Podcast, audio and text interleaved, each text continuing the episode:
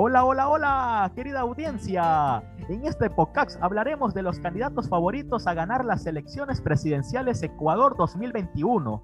Y digo hablaremos porque para este podcast tenemos las colaboraciones de tres compañeros de clase. Doy la bienvenida a Samir Mounin. Buenas, un placer estar con todos ustedes aquí hoy. También nos acompaña Sergio Sares. Bienvenido, Sergio. Buenas con todos, es un gusto estar en este podcast. Y por último nos acompaña Marcos Chang. Bienvenido, Marcos. Hola, hola, hola, ¿qué tal? Un gusto estar aquí presente con todos ustedes. Bienvenidos chicos. Sin más preámbulos, vamos a comenzar con este interesante podcast. Comenzaré hablando del candidato presidencial Yacu Pérez, Yacu Sacha Pérez Guartambel, candidato presidencial por el movimiento Pachacuti, fue inscrito al nacer con los nombres de Carlos Ranulfo y actualizados legalmente a Yaku Sacha. Yaku, palabra quichua que en español significa agua, y Sacha, palabra quichua que en español significa monte. Interesante dato. Es cuencano y dentro de sus ocupaciones se ha desenvuelto como abogado, político, ambientalista, líder amerindio, profesor universitario y como prefecto de la SUAY desde el 14 de mayo de 2019 al 5 de octubre de 2020.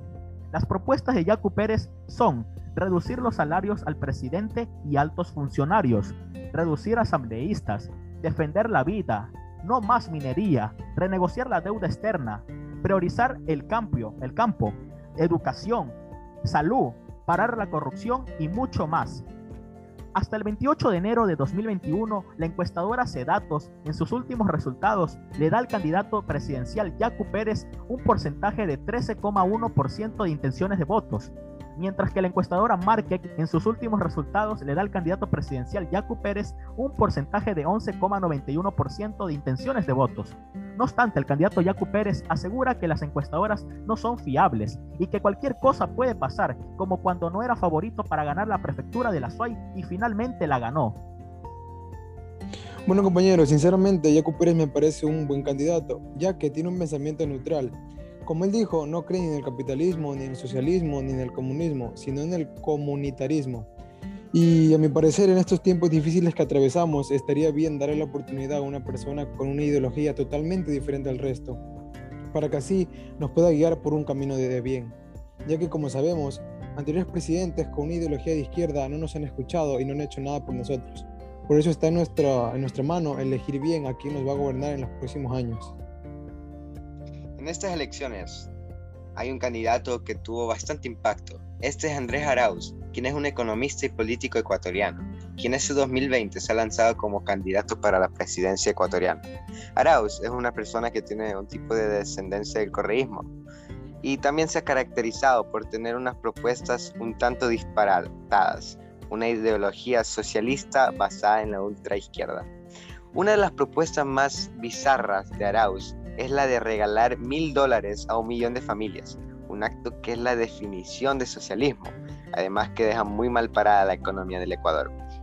Pero una pregunta personal es, ¿de dónde va a salir todo ese dinero? ¿De nuestros bolsillos? ¿De nuestras cuentas bancarias? Obviamente una propuesta que no tiene sentido.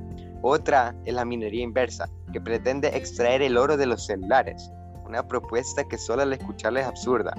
Por eso creo que el liderazgo de Arauz no es lo que necesita el Ecuador, y mucho menos un sistema económico socialista. ¿Qué opinas, Quesada?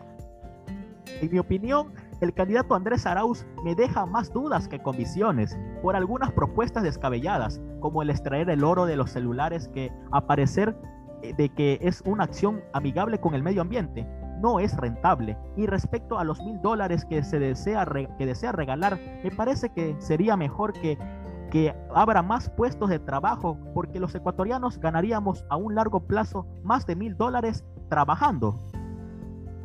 Bueno, yo les hablaré del candidato presidencial Guillermo Lazo. Bueno, él es guayaquileño, tiene 65 años, es casado y esta es su tercera candidatura presidencial. Se ha desenvuelto como banquero, fue ministro de Finanzas, no tiene título en la Secretaría de Educación Superior. Actualmente es el líder del movimiento Creando Oportunidades, creo, con el cual pretende llegar al poder en alianza con el Partido Social Cristiano.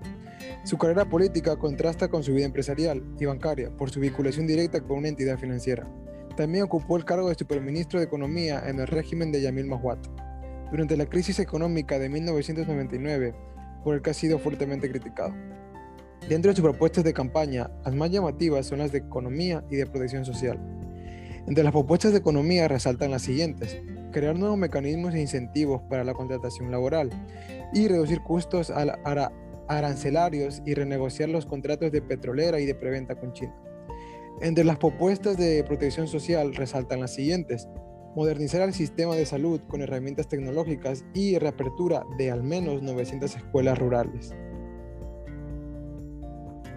En mi opinión, Lazo no es el tipo de candidato que toda la gente desea, pero creo que con él se puede evitar que nuestro país se convierta en una Venezuela. En estos tiempos, lo mejor es buscar a alguien así, alguien que quiera sacar adelante a nuestro país y que nos una como el pueblo que somos. El siguiente candidato presidencial es Javier Herb.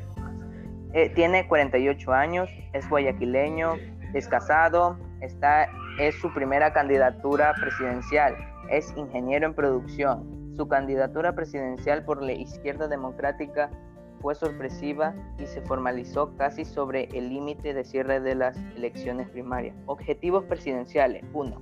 Fomentar la reactivación económica, regenerativa, inclusiva y de triple impacto en el país. 2.